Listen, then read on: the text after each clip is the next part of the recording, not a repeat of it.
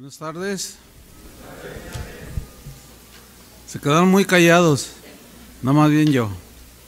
Pues reciban un saludo de, de los campeones del Atlas. no les gustó, ¿verdad? Eh, es un privilegio y una bendición estar aquí con ustedes compartiendo la palabra de Dios. Y sí, este, el Señor nos ha fortalecido. Eh, Memo es 20 años menor que yo y yo me veo más joven. uh, ¿Sí saben que me tocó a mí el privilegio de casarlos? ¿Cuánto tienes de casado, Memo? Hace 34 años yo los casé. Entonces me siento bien contento porque pues son, son buenos discípulos. No todos salen buenos, ¿eh? Hay unos que, pues no.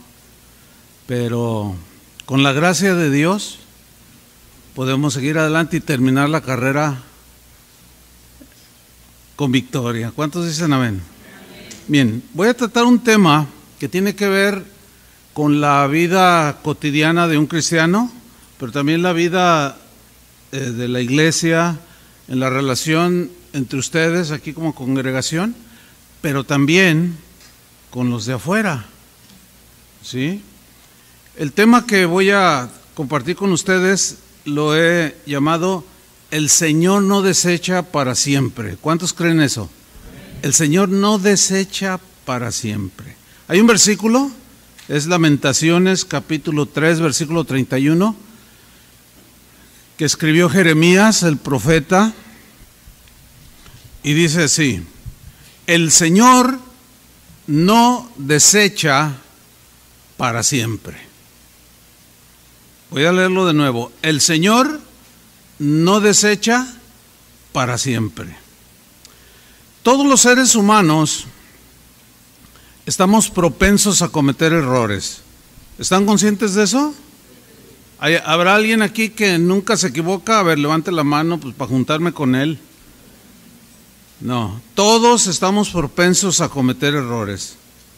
Pero fíjense que una de las actitudes más distintivas en los seres humanos, incluyendo los cristianos, ¿cuántos son cristianos? Bueno, una de esas actitudes que incluyen a los cristianos, es esa actitud de, de etiquetar, de condenar, de descalificar a todo aquel que se equivoca. Eso es muy propio del ser humano, ¿sí? Descalificar, condenar a aquel que comete errores o que cae en pecado. Y yo diría que aún los cristianos nos hacemos especialistas en eso. Los del mundo lo hacen, pero hay cristianos que se vuelven especialistas en condenar. Tomamos una actitud, una actitud muy negativa hacia los que tropiezan o se equivocan, una actitud implacable, así hasta salvaje en ocasiones, ¿no? De condenación y de desprecio contra todo aquel que comete errores en su vida. Como si nosotros no cometiéramos los mismos errores y los mismos pecados. Y puede ser que a veces los cometamos peores. ¿Me están siguiendo? Muy bien, déjenlos a los hermanos que se sienten. Ponga atención acá. Ahora, ¿qué es lo que hacemos comúnmente con aquel que se equivoca? La respuesta es la, es la, siguiente. Cuando vemos que alguien se equivoca, y más entre nosotros, es común ver que, que damos por terminada la historia de la persona que se equivocó a partir del error que cometió. O sea, ya, ya, no hay nada que hacer con él, ya, hay que desecharlo como si Dios ya hubiera terminado de trabajar en la vida del que cometió el error. Como si Dios ya lo hubiera desechado para siempre. Fíjense, Dios no desecha para siempre y nosotros desechamos para siempre. Algo anda mal, ¿no? Esta es una grave equivocación, hermanos. Es una, una grave equivocación. Porque con esa actitud que a veces solemos tener los cristianos, estamos negando que la gracia de Dios pueda levantar a una persona que cayó. Sea, le cerramos todo. No, no, ya, ya. Ay, mira hermano lo que me hizo, ya. Pero al tener esta actitud estamos negando que Dios pueda tratar con su vida, transformarlo y cambiarlo. Y eso es un error. Ahora, cuando tenemos esa actitud tan inflexible, así de, no, tú lo hiciste, ¿sí? dura, estamos diciendo que nosotros nunca nos equivocamos, pero tú sí, ¿verdad? Estamos diciendo que nosotros no cometemos errores. Y todavía suena peor cuando decimos, yo jamás haría eso que él hizo. Pero recordemos las palabras del apóstol Pablo que dijo, el que piensa estar firme, o sea, si tú te crees de esos así que no, yo, yo camino con el Señor y esos que no sé cuánto y ta, ta, ta, ta. Cuidado, ¿eh? O como decimos en México, aguas. Porque el que piensa estar firme, ¿Qué dice? Mire que no caiga. Cuando cerramos la historia de alguien que cometió un error, y ya, hasta aquí llegó, y cerramos su historia, estamos negando la misericordia de Dios. ¿Verdad que sí? Estamos negando el poder de Dios para levantar al caído y transformarlo. Y hacer que su historia continúe. Estamos cerrando todas las puertas y que esa persona que se equivocó o que cayó termine firme en Cristo cuando tenemos una actitud así muy, muy, muy, muy dura. Al cerrar la historia de una persona, por el error que cometió, por lo que me hizo o por lo que hizo, estamos proyectando una idea de Dios distorsionada porque la actitud de los hijos de Dios a veces es implacable y damos la impresión de que el Dios que servimos es un Dios tirano. Y si hacemos esto estaremos cometiendo el peor de los errores. ¿Por qué? Porque estaremos desfigurando el carácter de Dios. Porque Él no desecha para siempre. Estaremos desfigurando el, carácter de Dios que ciertamente no tendrá por inocente al culpable. Es un Dios justo, ¿verdad? Que al, Dios al que ama, ¿qué hace? Disciplina, o sea, es cierto todo eso, pero también es un Dios misericordioso, también es un Dios paciente y es un Dios perdonador. Es un Dios que dijo, le contestó a Pedro cuando le preguntó, ¿cuántas veces perdonaré a mi hermano que peque contra mí? ¿Hasta siete? Dice, no, no hasta siete, sino hasta setenta veces siete. O sea, es algo que tiene la idea de siempre. Pues ese es el Dios al que servimos, que ciertamente disciplina y traerá juicio a los que lo rechazan, porque es un Dios justo, pero también es un Dios perdonador y misericordioso. Vamos a ver unos ejemplos en la Biblia de hombres que están como ejemplos para nosotros que sin embargo cometieron errores, así como cualquier humano, como cualquier cristiano. Por ejemplo, Abraham. Abraham cometió un error en su caminar con el Señor. Él tuvo un hijo fuera del matrimonio, ¿cierto? Y Dios reprobó esa conducta, no le agradó a Dios. ¿sí? Él tuvo un hijo con una esclava y bueno, Dios no se agradó.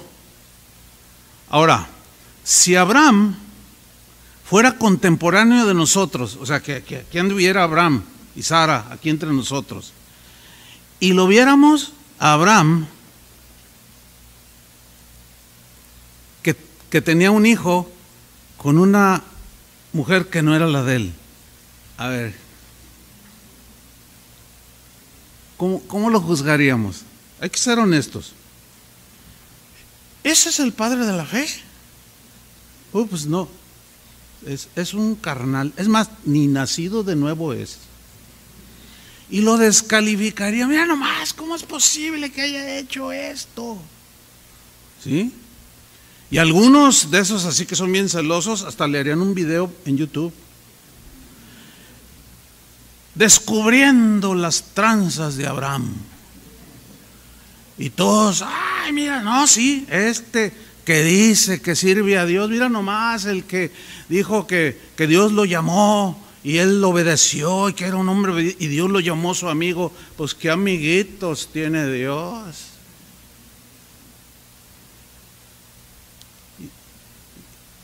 Agarra tu computadora y empieza a escribir.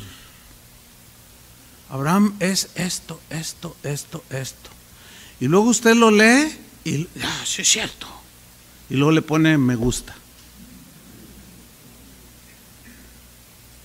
Y lo señalaríamos. Y si, y si, llega, si estuviera entre nosotros y llegara tarde y se sentara aquí, todos lo miraban y los que estaban aquí se cambiaban de lugar. Así le haríamos, ¿o no? Como dice la Biblia, no os hagáis. Sin embargo, la historia de Abraham terminó con su error. Les estoy preguntando. contestad, para que se haga bíblico. ¿La historia de Abraham terminó con ese error? Claro que no. Claro que no. Dios siguió tratando con él. Y sí llegó a ser el amigo de, Dios. Pero su historia no terminó cuando él se equivocó. Que Dios trató con él, ese es otro asunto. Pero Dios no lo desechó para siempre. Él, cuando, ah, cuando Abraham cometió ese error, Dios, Dios no había acabado su trabajo en su vida. Como contigo, no, no ha terminado contigo ni ha terminado con el que te ofendió bien feo, ni ha terminado con algunos pastores que han caído y se han desviado. Todavía no termina con ellos. Y nosotros ya cerramos la historia. Y ya. A veces me dicen, oiga pastor, ¿usted escucha la música cristiana de fulano de tal, de cantantes pues conocidos? Sí. ¿Cómo que la... Cálmate. ¿Por qué ese celo así de, ah? Dios todavía no termina con ellos, ¿o sí? Pero nos ponemos mal, ¿a poco no? Bien legalistas y, y luego los no cristianos ven u oyen o ven los videos que hacen todos esos hermanitos celosos de la sana doctrina. Y los, los del mundo dicen, ay no, yo cristiano no, porque el día que me equivoque me van a hacer pedazos.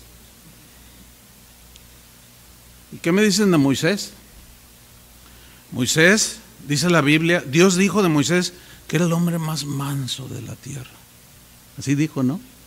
Pero antes de llegar a esa mansedumbre, híjole, él hizo cosas. Un día mató a uno, a un egipcio. Eh, eh, Va a sonar fuerte la pregunta, no, nadie la conteste, ¿no? Pero ¿alguien ha matado a alguien? Miren, yo cuando voy a la penal o trato con gente, este, eh, pues en, las, cárceles, pues están los delincuentes, ¿no? Supuestamente. Aunque algunos son inocentes, pero bueno, ese es otro asunto. Pero hay unos que fueron despiadados Ustedes saben eso, ¿no? Han oído historias de alguien que fue, mató a quién sabe cuántos y estando ahí en la cárcel se convirtió. Sin embargo, la sociedad lo etiquetó. Y, cerraron ese capítulo de su, y ya, lo dieron, y, ya, pero Dios no. Entonces, ¿quiénes somos para cerrar la historia en la vida de los que se equivocan? Porque se nos olvida que nosotros también nos equivocamos. Y se siente bien feo cuando cierran tu historia. ¿Verdad que sí? Y, bueno, Moisés, el libertador de Israel, imagínense, un gran hombre de Dios. Pero un día, pues los israelitas se quejaban mucho de, con él, de él, y lo agredían. Y un día perdió el control y se enojó y les dijo, ¡eh, rebeldes! Y agarró la vara y la golpeó, golpeó dos veces la roca. ¿Se acuerdan de esa historia? Y salió agua y bebieron, pero Dios le había dicho, no golpes la roca, háblale.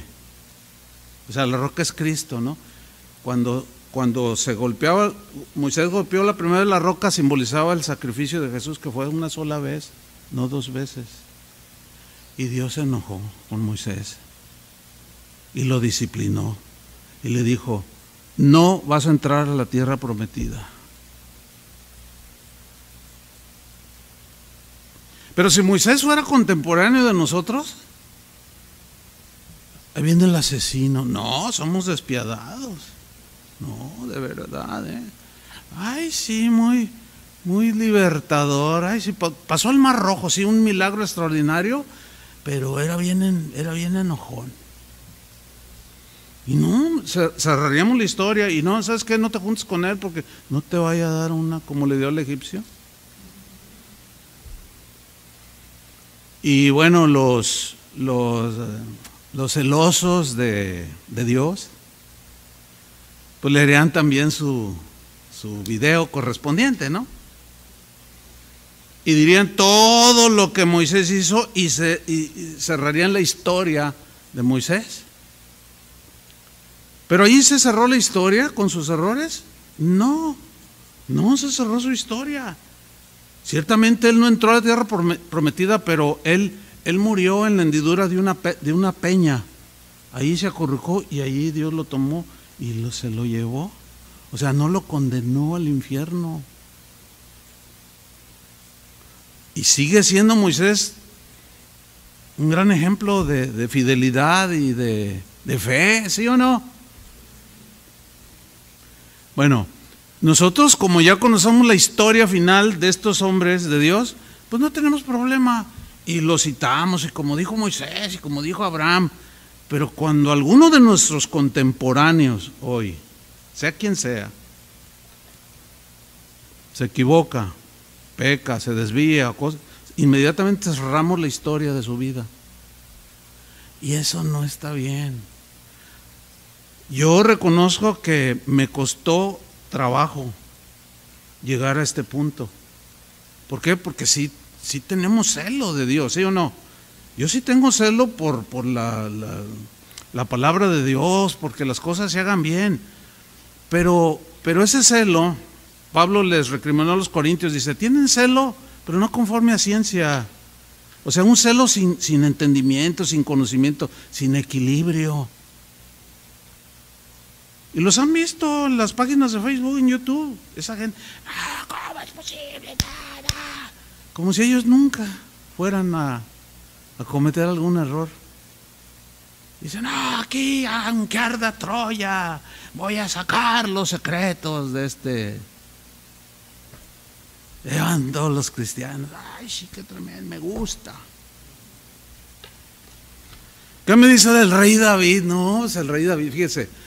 Dios dijo que era un varón conforme a su corazón. ¿Qué significa eso? Dios mismo dijo que hará todo lo que yo quiero. O sea, eh, David hizo la voluntad de Dios, pero tuvo errores. Y vaya que, ¿de qué calibre? No necesito ni explicarlo porque todos conocen la historia de David. Ahora, si David fuera contemporáneo de nosotros y anduviera con su arpita y, ¿verdad? Le vendo mi disco. No, no, él no vendería, él no haría eso. Y estuviera allí. Y nosotros lo, lo, lo conociéramos, así que fuera contemporáneo de nosotros, y supiéramos que le quitó la esposa a un señor. Y todavía para tapar su maldad, lo, lo mandó al frente de la batalla, o sea, lo mandó matar, en pocas palabras. A ver, así honestamente, así, ¿cómo lo catalogaríamos ahorita? Nos va a costar un poco de trabajo porque como ya conocemos el final y ya conocemos que pues está con el Señor, pero ¿cómo, cómo lo, mirara, lo miraríamos en la actualidad a David? Pues de lo peor, ¿no es cierto?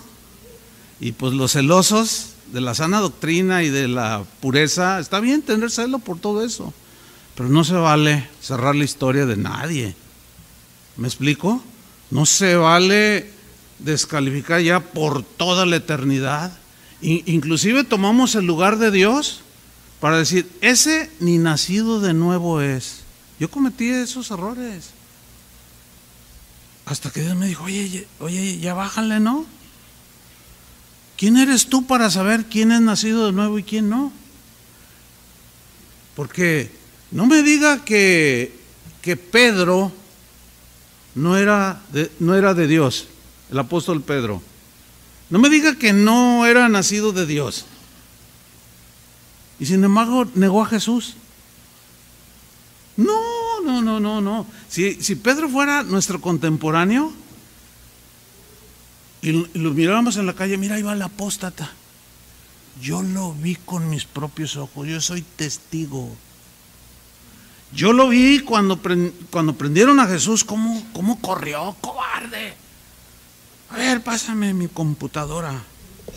Aquí les voy a decir quién es la verdad. Les voy a revelar la vida, el, el, lado negro de, de Pedro.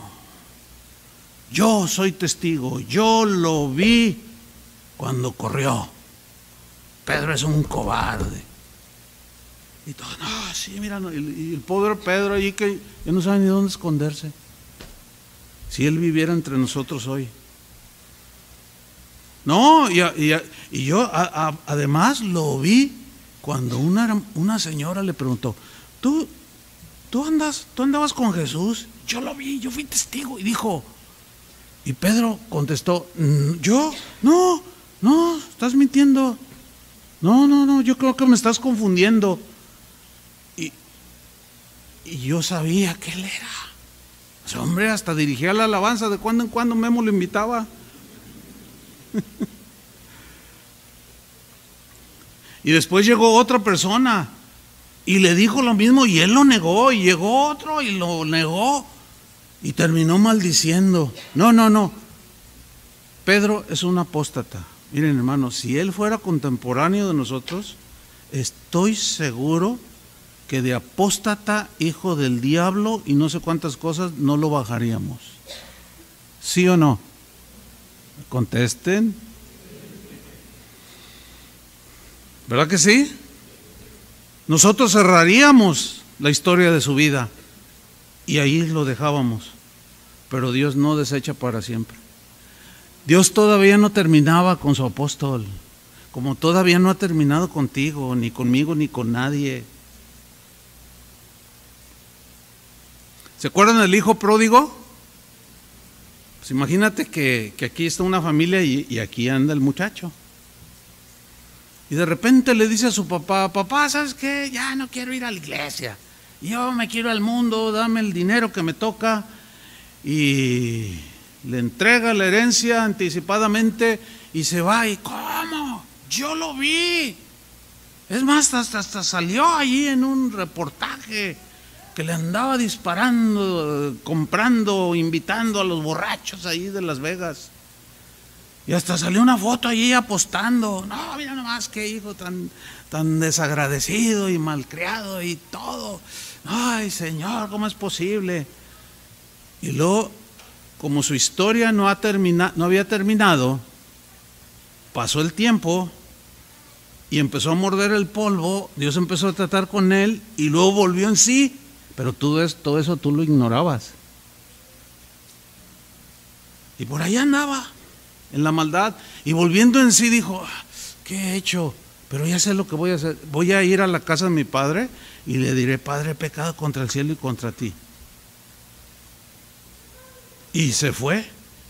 Y se encontró con su padre y lo recibió. Padre, pecado contra el cielo. No soy digno y contra ti no soy digno de que, de que me recibas así. Y dice, y entonces su padre lo abrazó y le puso sandalias, le puso un anillo y dice, ah, mi hijo que estaba muerto ahora ha revivido. Y luego, hoy domingo, entraban por esa puerta. mira, ahí está el rebelde. Y de ahí no lo bajaríamos, ignorando todo lo que Dios había hecho. Eso es exactamente lo que seguimos haciendo. Qué pena. ¿A poco no?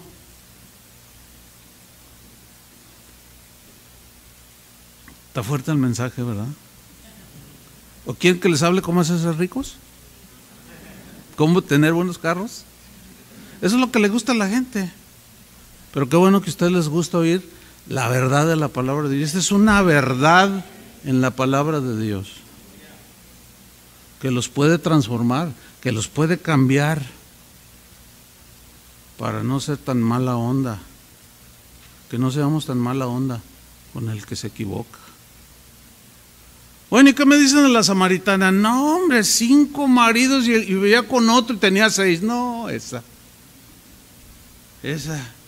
Y pues por allí se le ocurría ir al, templo a adorar, porque acuérdense que le dijo a Jesús, ustedes adoran allá, nosotros adoramos también acá.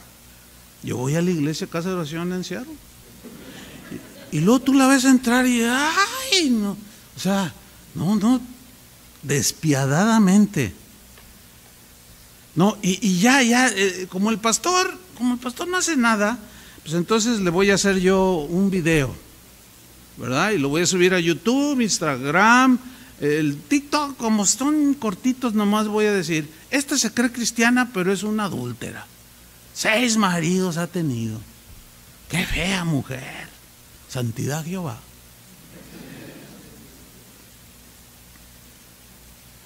Vamos a ver una historia en la Biblia que nos ilustra perfectamente cómo el Señor Jesús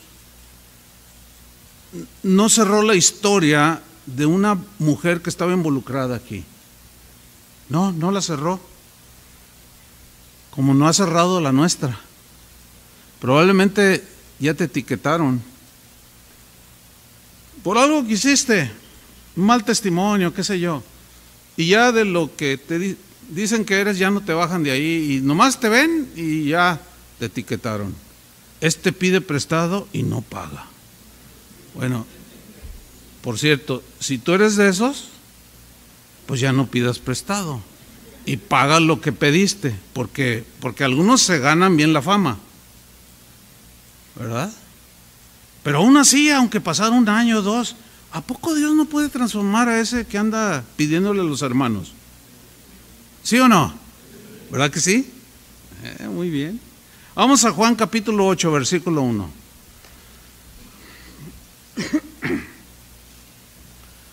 Dice así, y Jesús se fue al monte de los olivos y por la mañana volvió al templo y todo el pueblo vino a él. Fíjense cómo lo seguían porque querían escuchar la palabra de Dios. Pero entre todos esos que lo seguían, había unos de esos bien celosos, así de esos, así, que, así como, como a veces somos nosotros. Y todo el pueblo, pueblo vino a él y sentado él les enseñaba. Comenzaba él a enseñar su, su doctrina, etc. Versículo 3. Entre los que estaban allí, dice que entonces los escribas y los fariseos, que eran de los líderes de ese tiempo, los que interpretaban y explicaban la ley de Dios, la palabra de Dios, le trajeron una mujer sorprendida en adulterio. Es un pecado grave, ¿no? No cometerás adulterio, dice uno de los mandamientos. Entonces dice que fue sorprendido en adulterio y poniéndole en medio, o sea, entre la multitud, Jesús está aquí y la ponen en medio, como si la pusieran aquí enfrente.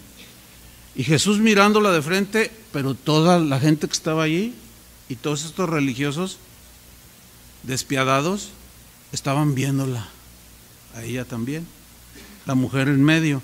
Versículo 4, le dijeron, maestro, esta mujer, y la señalan así con el dedito youtubero, ¿verdad? O facebookero. Esta mujer ha sido sorprendida en el acto mismo de adulterio. Y en la ley nos mandó Moisés a apedrear a tales mujeres. Híjole, le salió lo obediente a estos. ¿Cuántos quisieran de este tipo de gente obediente? Moisés nos mandó. ¿Cuántos pastores quisieran gente obediente en sus congregaciones? ¿Verdad que sí quisiéramos? Miguel, pero no de estos. O sea, e, estos aparentaban que eran obedientes, pero eran unos despiadados. Porque allí sí, ¿verdad? La Biblia dice, es como el, como el marido que, que se porta mal y luego le dice algo a la esposa y la esposa le dice, ay, mi amor, la Biblia dice que pues tú eres la cabeza del hogar y, pues que eres tú el que debe de proveer. Este, y lo de, la mujer cállese. Le saco otro versículo. O sea, que lo interpretan a su conveniencia. ¿Cuántos saben que eso, eso está mal? O sea, eso no es correcto. Pues así estaban estos. En la ley nos mandó Moisés, ahora sí, bien, bien obedientes, nos mandó a apedrear a tales mujeres. Y estamos bien deseosos de obedecer la palabra. Y le, le dicen a Jesús, tú pues, ¿qué dices?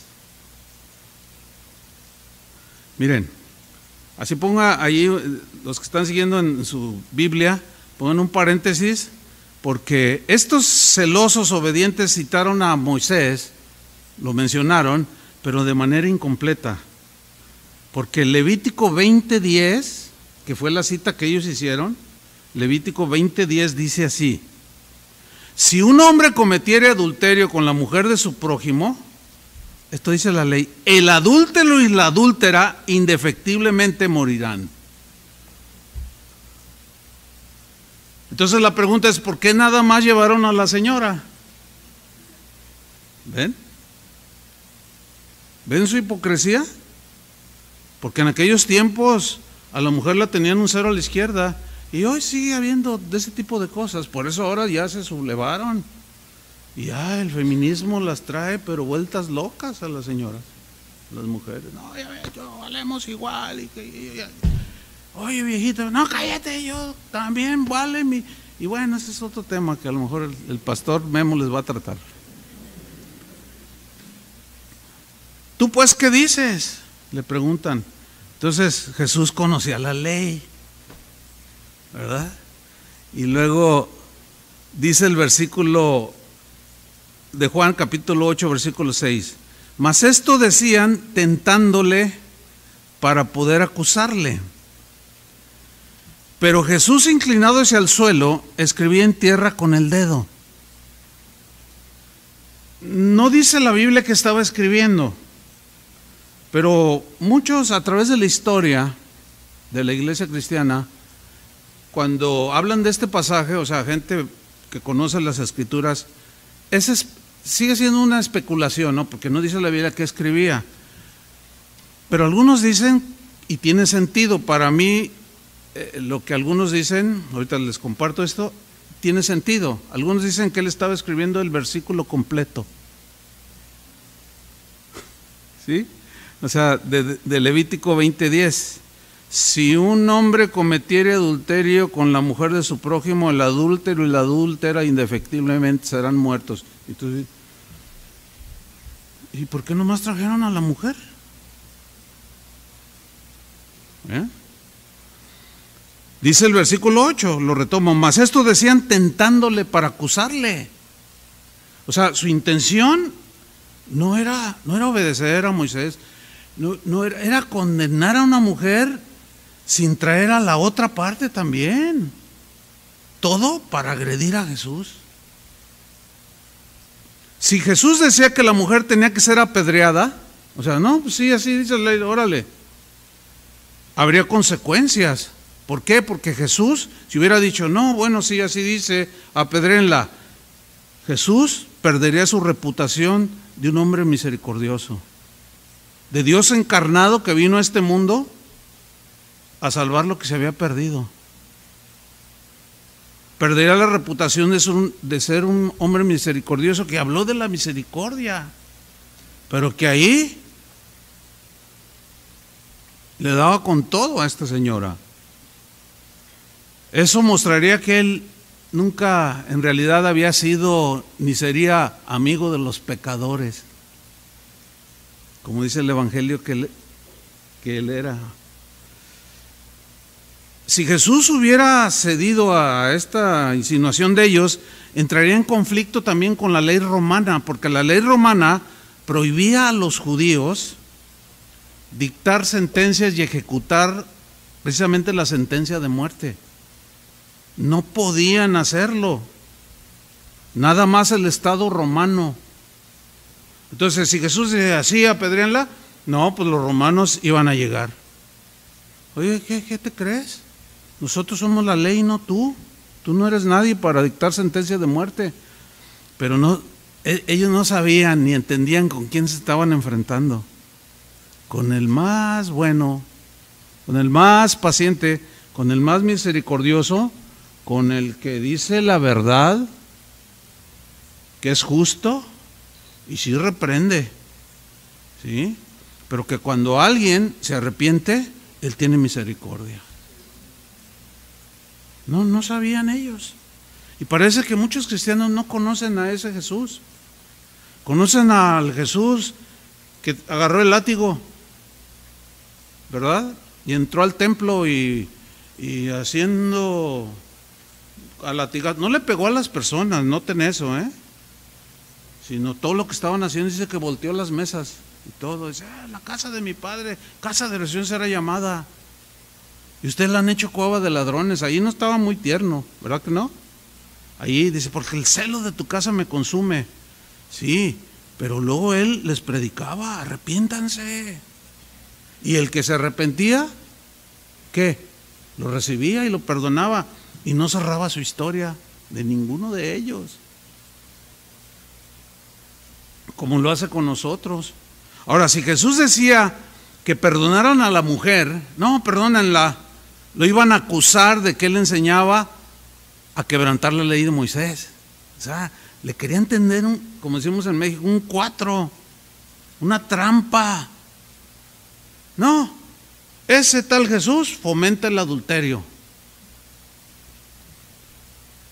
Pero Jesús dice, el versículo 6, inclinadas al suelo, escribía en tierra con el dedo. Y luego dice el versículo 7, o sea, no decía nada, nomás escribía. Y fíjense la insistencia, ¿eh? No, nomás porque ahí en ese tiempo no existía el YouTube, sino en vivo. Transmitirían en vivo. Ahí que quede como constancia. Jesús está fomentando que una mujer pecadora, y hasta Jesús lo etiquetaban, que muchos lo etiquetaron. Versículo 7, y como insistieran en preguntarle, este, este verbo insistir en, en, el original habla de algo insistente, así, a ver, a ver, no, o sea que, sí, insistentes, ¿verdad? Insistieron en preguntarle, bueno, dice que se enderezó porque él estaba inclinado, estaba sentado inclinado escribiendo en, la tierra, se enderezó y les dijo, fíjense lo que les dijo, el que de vosotros esté sin pecado, sea el primero en arrojar la piedra contra ella. Como diciendo, ¿quieren apedrearla? Yo, sí, pues así es la ley, somos obedientes. Bueno, que empiece el que nunca se haya equivocado. Que empiece tirando piedra el que nunca haya pecado. En otras palabras, ¿no? Y luego dice el versículo 8, e inclinándose de nuevo hacia el suelo, siguió escribiendo en tierra, quizás repitiendo el versículo. No, no, no sabemos, pero, pero tiene sentido, ¿verdad que sí? ¿Eh? Que lo citara completo. Y cuando Jesús les dice, el que esté libre, que nunca haya fallado, sea el primero en arrojarle la piedra. No, pues se hizo un silencio como el de los panteones. Se escuchaba un mosquito volar un silencio. ¿Y qué sucedió? Lentamente, todos esos celosos, esos que nunca se equivocan y que son implacables contra los que se equivocan, esos acusadores lentamente fueron desapareciendo, empezaron a ir. Y luego dice en el versículo 9, pero ellos, al oír esto, acusados por su conciencia. ¡Wow! ¿Qué es la conciencia? La conciencia es, es, algo que está dentro de nosotros. ¿Dónde está? Pues está en el corazón, en el espíritu, en la mente. Yo pienso que sí está aquí adentro, ¿no? pero no puede decirles, pues está acá, acá. pero en el razonamiento, en la, en la conciencia, por ejemplo, conscientemente yo ahorita sé dónde estoy y que los estoy viendo, viendo a ustedes y tengo conciencia de todo lo que está pasando, o sea, sé lo que está pasando, pero eso se queda grabado en la conciencia. ¿Aún no oído ese dicho de que me remuerde la conciencia? Eso, eh, la conciencia es algo que Dios puso en todos los seres humanos y es a donde se dirige. No solo su palabra y Él, sino nuestra propia mente y corazón. Porque, porque no dormimos, porque no, porque la conciencia nos está acusando. Alguien dijo que la conciencia es el único juez que, al que no puedes sobornar. La conciencia es el único juez al que no le puedes ofrecer dinero para que se venda y de otro veredicto. No, ese es implacable, la conciencia. Entonces su conciencia los acusaba. Por un lado, ah, sí, YouTube, y ah. Pero miren, todos esos, estoy convencido que todos esos youtuberos que se dedican a eso el día de hoy, a exponer todo eso de los errores y ventilar este, esas cosas públicamente. Estoy convencido que su conciencia les acusa. Y algunos han dejado de hacerlo. Platicaba con Memo y con Patti.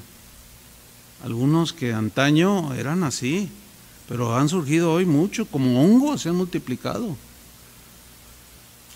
Y estoy convencido que muchos de ellos no, no, duermen.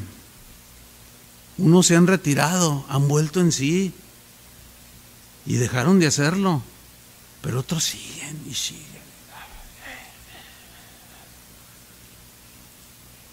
¿Sabe qué son? Hipócritas. como si ellos no, tuvieran ningún error. Y son implacables contra los que los tienen.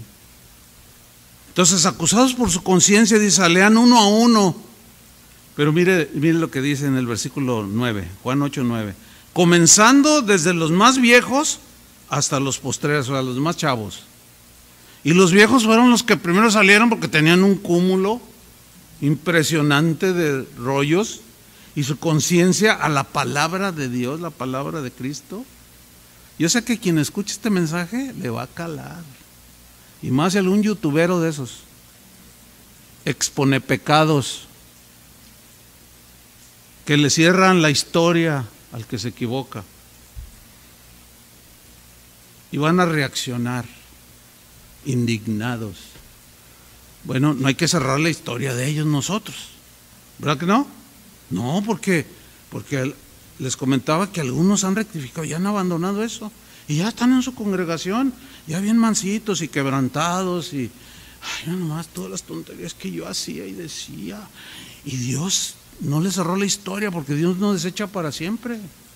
Mientras estén vivos, tienen oportunidad. Y nosotros tenemos que estar conscientes en eso. No significa que toleremos lo que hacen si está mal y violenta la palabra de Dios. No, estoy diciendo que somos tolerantes, ¿verdad? Sí lo entienden, ¿no? Sino la actitud hacia, hacia lo que se hace. Ese es el problema. Entonces salieron desde los más viejos hasta los postreros y quedó solo Jesús y la mujer que estaba en medio, solitos los dos. Versículo 10. Entonces enderezándose Jesús y no viendo a nadie sino a la mujer le dijo, mujer, ¿dónde están los que te acusaban? ¿Ninguno te condenó? Ella dijo, ninguno, Señor. Entonces Jesús le dijo, ni yo te condeno. Fíjate, ni yo te condeno, porque todavía no acabo contigo. No voy a cerrar tu historia ni yo te condeno, vete y no peques más. Aquí se ve que Jesús no era tolerante del adulterio, pero sí vino a rescatar y a salvar y con misericordia ofrecerle perdón al pecador que se arrepiente. Es más, estoy convencido que si hubiera habido YouTube y Facebook, Jesús le hubiera dicho, yo me encargo de borrar los videos. Que estos hicieron de ti. Jesús no cerró la historia de esta mujer que había adulterado. No, ¿por qué? Porque Él dijo que Él había venido no a condenar al mundo, sino para que el mundo fuera salvo por Él. Porque Él vino a buscar y a salvar lo que se había perdido. Mateo 12, 17, estos textos nos muestran precisamente el corazón de Jesús. Lo voy a leer en la, palabra, en la versión Palabra de Dios para Todos. Dice, esto fue para que se cumpliera lo dicho por el profeta Isaías acerca de Jesús. Este es mi siervo, versículo 18, a quien es, he escogido, mi amado, en quien estoy muy complacido. Sobre él pondré mi espíritu y proclamará justicia a las naciones.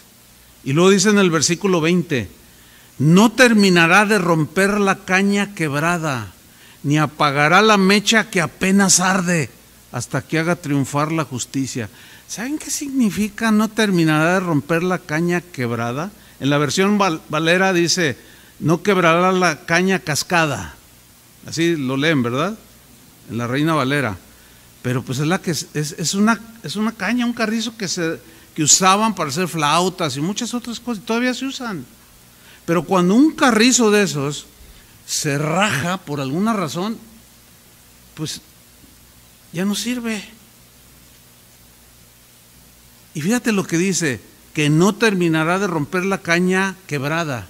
O sea, lo que hacían los artesanos, los artesanos de aquel tiempo era que cuando hacían las flautas de carrizo y veían que estaba rajada, pues la agarraban y le volvían a dar el quiebre final. Y la tiraban.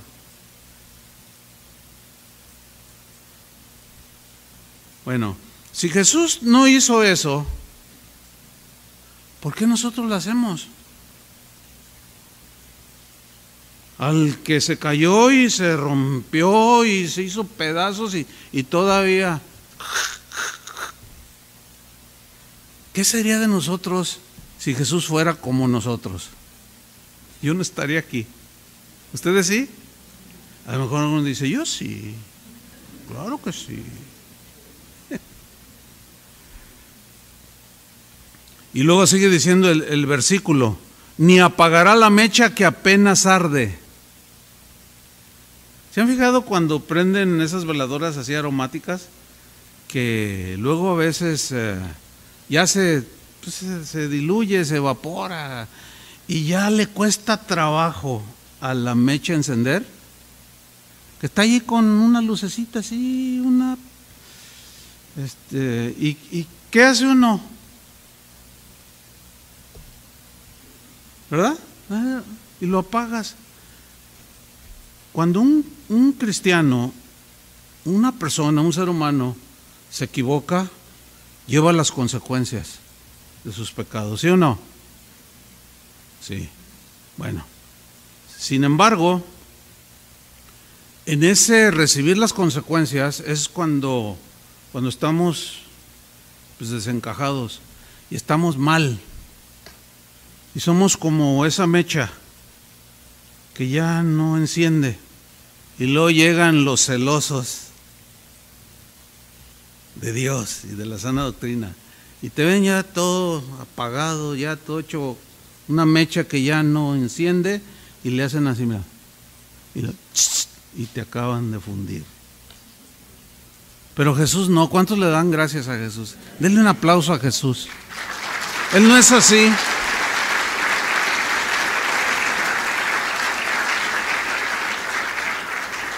Dice, no romperá la caña que está quebrada, ni apagará la mecha que apenas arde hasta que haga triunfar la justicia. O sea, Él nos da una oportunidad y algo hace para que la caña cascada la repara de una manera que solo Él puede hacerla, hacerlo. Y esa mecha que ya no enciende, la vuelve a encender. Eso es lo que hace con nosotros y con el que se arrepiente. Pero los implacables fariseos antiguos y modernos, para ellos es inaceptable que el perdón de Dios se base en la compasión de Dios. O sea, como que no les entra que Dios es misericordioso por la actitud que tienen tan, tan dura. Es gente, o era gente en aquellos tiempos y la actual, que por sus mentes nunca pasa que el objetivo de Jesús era restaurar al criminal y al pecador. O sea, no, no, como si ellos no hubieran sido salvados. Y se vuelven bien duros. Eso, mis queridos hermanos, no es. Miren, no es lo correcto. En Gálatas 6.1, en la versión Palabra de Dios para Todos, Pablo escribió unas instrucciones a la iglesia de los Gálatas porque eran de estos despiadados. ¿Eh? Y Pablo sabía, sabía que los cristianos se equivocaban, nos equivocábamos. Y como en la iglesia, en la casa de Dios debe haber orden, ¿están conscientes de eso? Miren lo que les escribió en Gálatas 6.1. Hermanos, es posible que alguno de ustedes caiga en la trampa del pecado. Cualquiera. Ustedes que son guiados por el Espíritu, en la Reina Valera, en dice los espirituales, los maduros, eso significa. Aquí lo traduce, ustedes que son guiados por el Espíritu, acérquense a Él, o sea, al que cayó, y ayúdenle a corregir su error. La Reina Valera dice, restáurenle no le den el final a la caña quebrada, no le den el, ni, ni a la mecha que ya no enciende, no la paguen. No, no, no, dice, ayúdenle a corregir su error, pero háganlo con humildad, pues ustedes también pueden caer en la tentación. Esto no le entra a algunos de los modernos acusadores. Bueno, de ahí la enseñanza de Jesús acerca de no juzgar y hacernos jueces y, de no condenar a los demás, porque al hacerlo estamos tomando el papel que le corresponde a Dios. Dios es el único que tiene la facultad de condenar al infierno. Nosotros no, porque nosotros no somos Dios. Mateo 7.1, lo voy a leer en la versión en lenguaje sencillo. En la Reina Valera dice, no juzguéis para que no seáis juzgados. ¿Verdad? Porque con la vara, que mides serás medido. Pero en esta versión, yo sé que ustedes eh, eh, tienen presente la versión Reina Valera, pero en el lenguaje sencillo miren cómo lo, lo tradujeron. Dice así, no se conviertan en jueces de los demás. Y así Dios no los juzgará a ustedes. Mira, mira cómo traduce aquí el versículo 2. Si son muy duros para juzgar a otras personas, Dios será igualmente duro con ustedes. Él los tratará como ustedes tratan a los demás. ¿Por qué te fijas en lo malo que hacen otros? Dice esta versión. ¿Y no te das cuenta de las muchas cosas malas que haces tú? Es como si te fijaras que en el ojo de otro hay una basurita y no te das cuenta que en tu ojo hay una rama. ¿Cómo te atreves a decirle a otro? Dice en esta versión. ¿Cómo te atreves a decirle a otro? Déjame sacarte la basurita que tienes en el ojo si tú tienes una rama en el tuyo. Hipócrita. Primero saca la rama que tienes en tu ojo y así podrás bien, ver bien, para sacar la basurita que está en el ojo del otro. Miren, estos textos son mal interpretados. Me tomo unos minutos para rápidamente eh, explicar lo mejor que pueda. estos textos se han mal interpretado porque los sacan de contexto. Cuando Jesús dice, no juzguéis para que no seáis juzgados. Y, y como que lo interpretan como diciendo, Mira, tú no digas nada, déjalo. Eh, que Dios sea el que haga justicia o que Dios está con él. Es, esa es una verdad, pero no es toda la verdad. Hay un complemento. ¿Por qué? Les voy a decir por qué. Porque entonces, ¿cómo podríamos nosotros reprender a alguien, llamarle la atención y corregirlo cuando comete un pecado o comete errores? ¿Cómo? Si la Biblia dice, por ejemplo, en Santiago, 5.19, dice, hermanos, hermanos, si alguno de entre vosotros se ha extraviado de la verdad y alguno lo hace volver, ¿cómo lo vas a hacer volver? Llamándole la atención, ¿no? No juzgándolo, sino decirle y reprenderlo, oye, eso que está haciendo no está bien, hermano, corrige, no está bien que andes tú diciéndole cosas bonitas a otras señoras que no es tu esposa, no está bien. No, ¿y a ti qué te importa? No me importa, porque eres un hermano. Entonces puede haber una estira y afloja, ¿sí o no? O sea, Jesús no está diciendo que no se haga esto. O sea, lo malinterpretan. No, no, no juzgues para que no, no seáis juzgados. No, no, no, no, no. Porque al final dice, primero saca la viga y después, para que puedas ver, y después sacas la basurita. O sea, no está diciendo, no, no le digas, no le digas nada. No, dice, primero tú corrígete, ¿verdad? Porque porque la hipocresía consiste en reprender a otro de cosas, de pecados que tú mismo estás haciendo. Es, como el ladrón, ¿verdad? Que, que, roba ahí en el trabajo y hace sus tranzas y se encuentra una cartera en la iglesia y no la regresa y dice, ay Dios me bendijo. ¿Verdad? Y después Resulta que es uno de los que apoyan allí en el grupo, en la congregación, y da una predicación de no robarás. A eso se refiere Jesús. No, no juzgáis para que no seáis juzgados. Porque con la misma vara que mides, serás medido.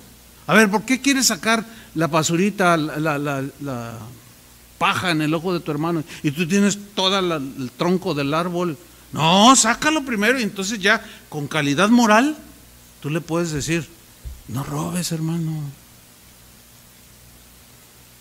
Entonces la gente lo malinterpreta porque si no, ¿cómo leeríamos Santiago 5:19? Lo vuelvo a tomar. Hermanos, si alguno de vosotros se ha extraviado la verdad y, y alguno lo hace volver, sepa que el que haga volver al pecador del error de su camino, se fijan que no lo está juzgando, lo está trayendo a la conciencia, lo está exhortando, lo, lo, quiere ayudar para que salga de ese pecado.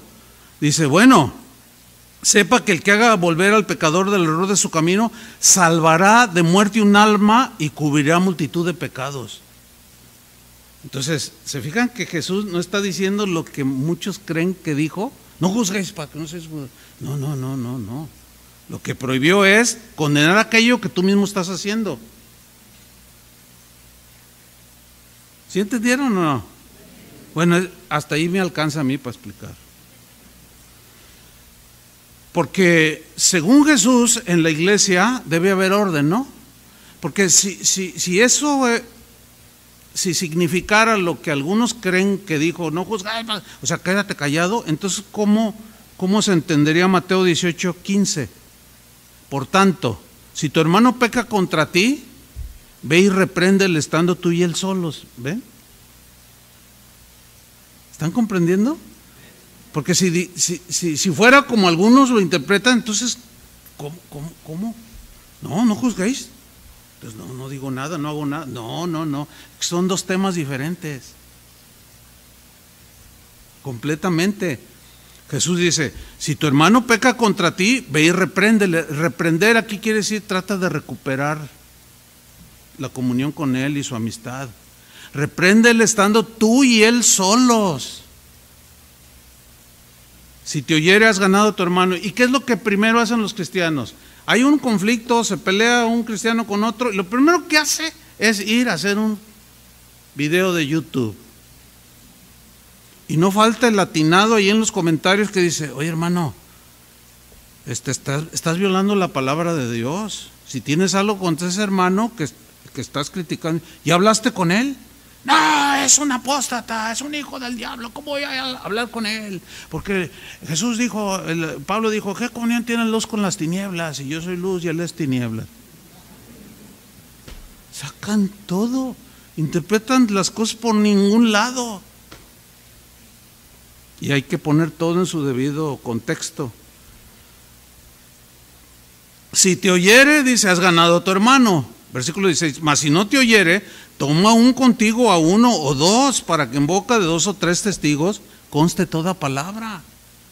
Pues no me hizo caso. A ver, hermano, puede servir de testigo. Oye, hermano, tú me pediste dinero prestado y no me has pagado. Y era para mi abono del, auto, de la hipoteca de la casa. Ay, pues no te pago y hazle como quieras. Porque si hay gente bien mala onda.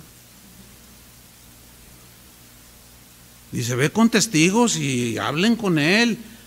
¿Y qué hacen los cristianos hoy? Hacen su videíto, su canal. Qué horrible. Ese es uno de los lados negativos de las redes sociales. Tienen su lado positivo como todo, ¿no? Si tú la usas bien, puede ser de bendición, pero lo puedes usar mal. Así es que si tú eres de esos, al terminar, ahorita no agarres el teléfono, al terminar, ve y borra todas las tonterías que dijiste. Y borra los me gusta.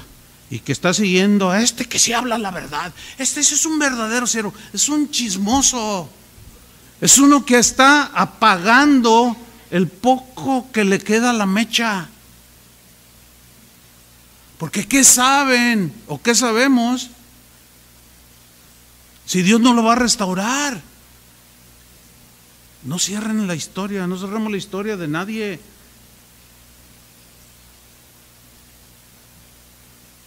¿Cuántos dicen amén? Como dice Y mira el versículo 17, hay orden en la casa de Dios. Si, si no los oyere a ellos, dilo a la iglesia. Y si no oyere a la iglesia, tenle por gentil y publicano. Es alguien ya rebelde así. Eh, pero hay otra parte que Pablo dijo, el que cause divisiones, después de una y otra amonestación, deséchenlo. O sea, tienen que hacer disciplina, no, es juzgarlo, sino es meter disciplina, como la, la tienes en tu casa. Como cualquier organización, cualquier empresa, a donde quiera que vaya, hay reglas de disciplina, ¿sí o no? Pues también la casa de Dios tiene sus reglas que deben ser respetadas. Pero en otra parte Pablo dice, pero no lo tengas por enemigo. O sea, deséchalo, o sea, córtalo, porque pues, no se quiere arrepentir y va a contaminar a los demás. El problema es que cuando los pastores ejecutamos esto que dijo Jesús, ay, le falta amor al pastor, como si él no se equivocara. Y, y confunden todo. No es juzgarlo, es aplicar disciplina. ¿Lo alcanzas a entender o no? ¿De veras? Si no, miren, yo no llevo prisa. Mañana me voy a México, pero yo no llevo, algún día están durmiendo. Ahí está el cunero, les doy chance. Fíjate nomás, entonces lo que Jesús enseña es que Dios rechaza la hipocresía de aquellos que condenan a otros de manera implacable cuando ellos mismos tienen pecados y a veces hasta peores.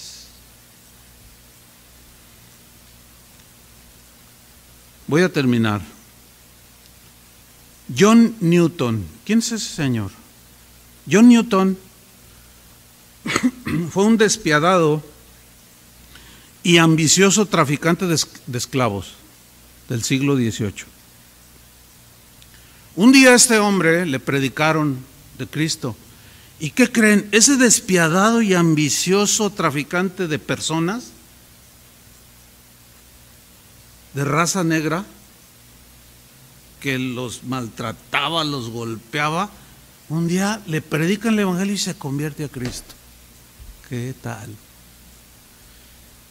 Sin embargo, aún después de convertido, en lo que Dios trataba con él y lo formaba, ¿qué creen que hizo? Siguió vendiendo esclavos. Era riquísimo.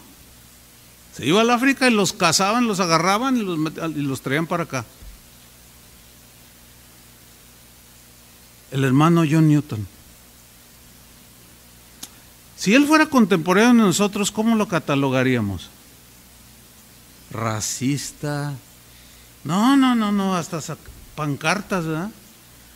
Y luego, no, y si entrara por aquí, aguas, aguas, porque te puede casar este y te vende por ahí.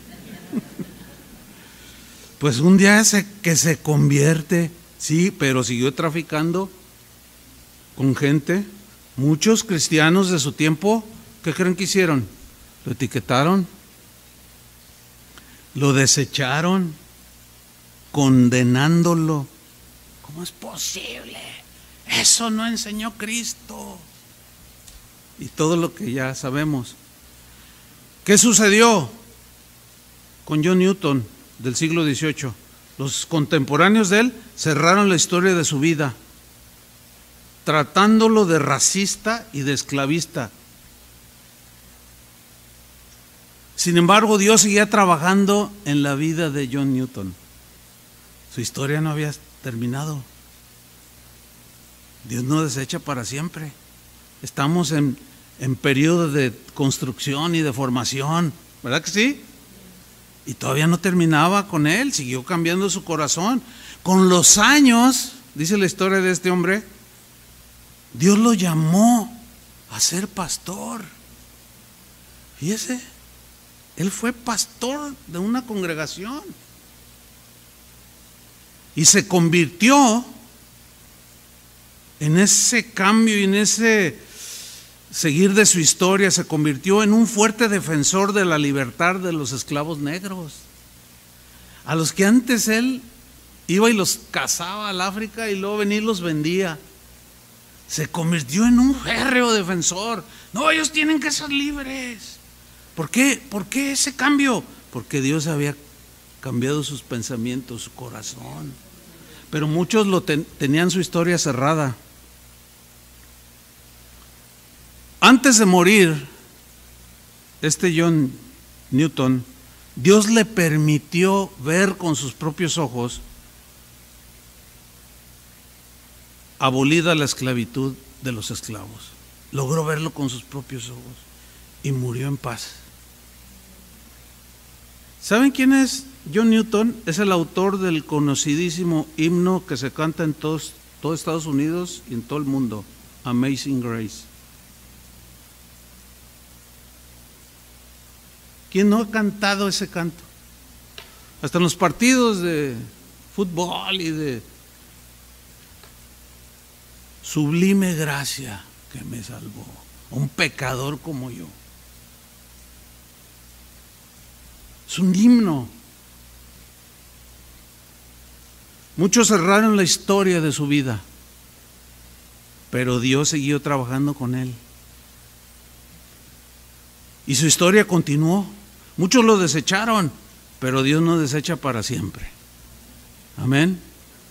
John Newton dijo en una ocasión, no soy lo que debería ser todavía.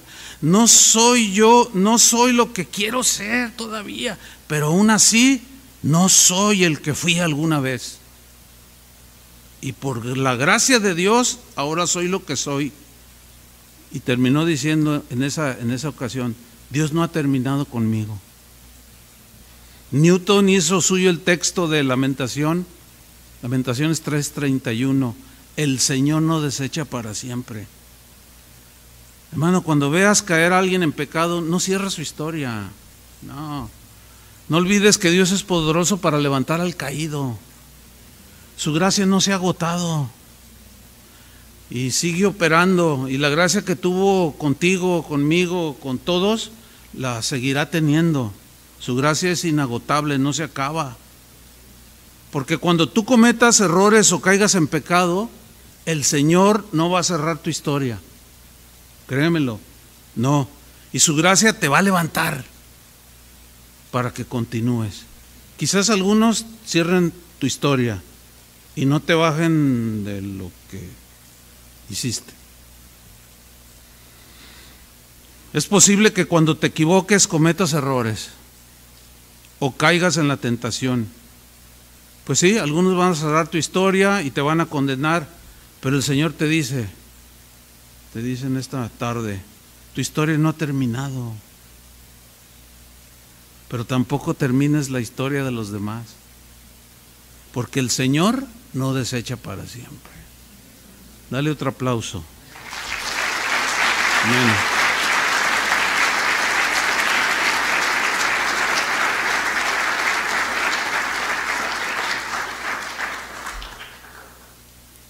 Y no caigamos en el error de etiquetar a los que etiquetan. Sí, sino porque el celo te puede llevar al extremo, ¿no? Y caer precisamente en eso. No, entonces, ¿qué, qué, hay que hacer? O sea, tú ves al, que, al youtubero que está ahí duro y duro. Y, y, no lo etiquetes como un que ya no, e, ese es un no, no, no, no. Pues hay que orar, ¿o no? Porque no hay que cerrar la historia de ellos tampoco. Porque, ¿qué si, si vuelven en sí y dejan de hacer todo eso y dejan de, de exponer al mismo cuerpo de Cristo, publicando los errores del mismo cuerpo de Cristo? ¿Ven? Qué importante era el tema, ¿verdad que sí? Mira, esto te va a ayudar a ser una persona que tiene paz y a comprender a los demás, porque, porque cuando uno se equivoca, cuando, cuando el que se equivoca, que cae, lo ves y, si está bien arrepentido y es genuino, él espera misericordia, ¿no? Y que se le tienda la mano y que lo restauren. Pero ¿quién lo va a hacer? Pues nosotros. ¿verdad? Y lo levantes porque quizás algún día te toque a ti o a, cualquiera. Y Jesús dijo, sed misericordiosos como vuestro Padre es misericordioso. ¿Verdad que sí? Yo quiero seguir ese camino. ¿Cuántos quieren seguir ese camino? Y eso produce una paz indescriptible. Entonces tú ya te pones en una posición, pues sí, está diciendo de mí, pero pues voy a orar por él. Pues sí, no, se ensañó, y sí, está diciendo puras mentiras. Bueno, pero Dios conoce la verdad. Ya lo publicaron, ¿verdad? Por todos lados. Pero, pero esto te va a ayudar, ¿verdad? A no cerrar la historia de nadie. Pónganse de pie. Vamos a orar. Padre, te damos gracias por tu palabra, tu palabra que es, es como una espada de dos filos y penetra hasta lo más profundo y discierne nuestros pensamientos y todas las intenciones del corazón y queda expuesto a la luz del rostro de Jesús. Señor, perdónanos porque sin duda hemos, hemos errado la historia de muchos con un celo que sí es genuino, pero sin sabiduría, sin equilibrio, un celo que, que es bueno, tiene su lado bueno, pero, pero que no alcanzamos muchas veces a ver el otro lado y nos vamos al extremo y nos volvemos, nos volvemos implacables, nos volvemos duros, no perdonamos, endurecemos el corazón y esto tampoco es lo que tú quieres para nosotros. Ayúdanos, Señor. Oramos por todos aquellos que nos ofenden, todos aquellos que aún han dicho cosas públicamente, calumniando. Nosotros los bendecimos, así como tú, Jesús, dijiste. Orad por los que os calumnian, bendecid y no, no maldecid. No maldigan, bendigan. Nosotros bendecimos, Señor, aquellos que nos han etiquetado quizás. Aquellos que han cerrado nuestra historia. Pero nosotros no queremos, no queremos caer en lo mismo. Nosotros dejamos abierto, abierta la, la oportunidad, la posibilidad de que tu misericordia, Señor, los alcance, de que tu bondad y tu perdón los abrace y los restaure y los levante y no no rompas la caña que ya está rajada ni la mecha que está a punto de extinguirse. Ayúdanos, Señor. Pon tu corazón en nuestro corazón y haznos entender sabiduría, Señor. Que no confundamos una cosa con otra, sino apliquemos las verdades de tu palabra lo mejor posible para no distorsionarla como aquellos hombres que llegaron ante ti acusando a aquella mujer, pero torcieron el sentido, citaron el texto incompleto y se volvieron implacables. Pero tampoco tú cerraste la historia de ellos, les diste la oportunidad de arrepentimiento, haciéndoles conciencia de sus pecados, pero en lugar de enfrentarlos, se fueron, se fueron, pero la mujer se quedó. Y tú la perdonaste, la limpiaste. Y hoy, hoy, después de casi dos mil años, fue mencionada en esta enseñanza, en, esta, en este sermón, en esta palabra. Y esto, esto es para mostrar que tú sigues siendo el mismo, bueno, paciente, perdonador si eres un Dios de orden, ciertamente, eres un Dios que no tiene por inocente al culpable, que a cada quien le darás conforme a sus obras, porque eres un Dios justo. Pero al que se arrepiente, al que vuelve en sí como aquel pródigo, o como Pedro que arrepentido fue y lloró, o como David que escribió el Salmo 51 después de todo lo que hizo. Crea en mí, oh Dios, un corazón limpio y renueva un espíritu recto de mí. Vuélveme el gozo de tu salvación, Señor. Y no cerrar la, historia de nadie, porque tú no has cerrado nuestra historia, Señor. Y todavía mientras estamos vivos tenemos oportunidad de un cambio, de una obra de gracia en nuestros corazones. En el nombre de Jesús. Ahora empieza a bendecir a aquellos que te, que te dañaron y, deja abierta la historia. Deja abierto esa, esa puerta que le dará la le, da el Señor para para que un día pueda llegar y tocar a esa puerta. Dice, he aquí estoy a la puerta y llamo, también a la puerta de ellos, y que lo dejen entrar. Él quiere volver a la comunión. Así es que bendice al que te hizo algo.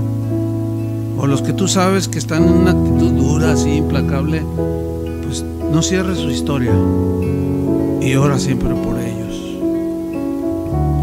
En el nombre de Jesús.